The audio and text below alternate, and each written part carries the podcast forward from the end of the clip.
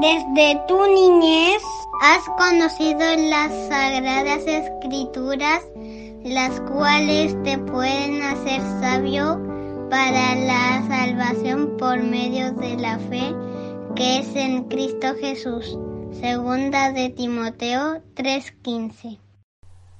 Muy buenos días nuevamente, queridos niños. Bienvenidos al podcast Cada día con Cristo.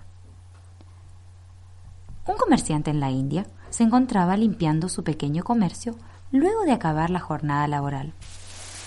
Mientras hacía esto, vio un pequeño trozo de papel en el piso, el cual llamó profundamente su atención.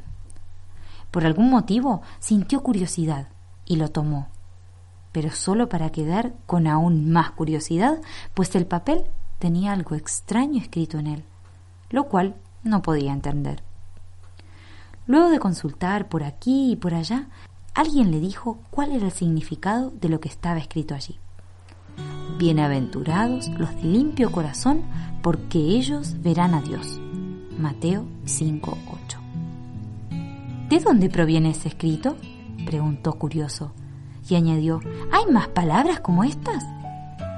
Entonces le dijeron que provenía del libro que los cristianos llaman la Biblia. Otra persona le dijo que si quería saber más, debía comprar un evangelio según Mateo, que allí encontraría más palabras como esas. Rápidamente y con gran deseo de saber más, se dirigió a una librería cristiana y compró así un evangelio según Mateo. Qué entusiasmado estaba. Leyó esas preciosas palabras una y otra vez, especialmente el Sermón del Monte pero luego que hubo leído varias veces, se empezó a preguntar si habían más palabras como estas. Y fue entonces cuando alguien le dijo que habían más libros para comprar.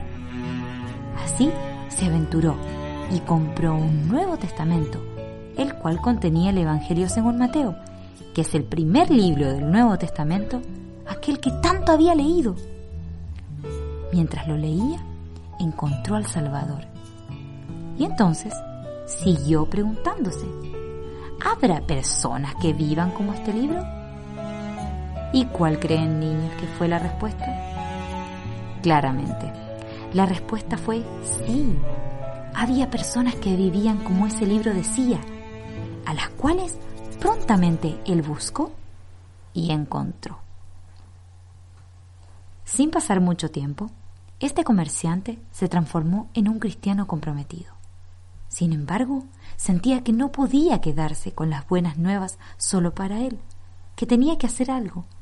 Y así fue como comenzó a decirle a otros acerca de las maravillosas palabras de vida y cómo era posible encontrar a Dios y vivir como su libro. Amigo o amiga que nos escuchas, ¿has encontrado al Salvador como lo hizo este hombre de la India?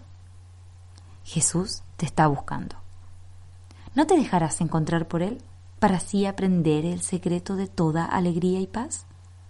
Ustedes han nacido de nuevo, no de simiente corruptible, sino de incorruptible, por medio de la palabra de Dios que vive y permanece. Primera Pedro 1:23.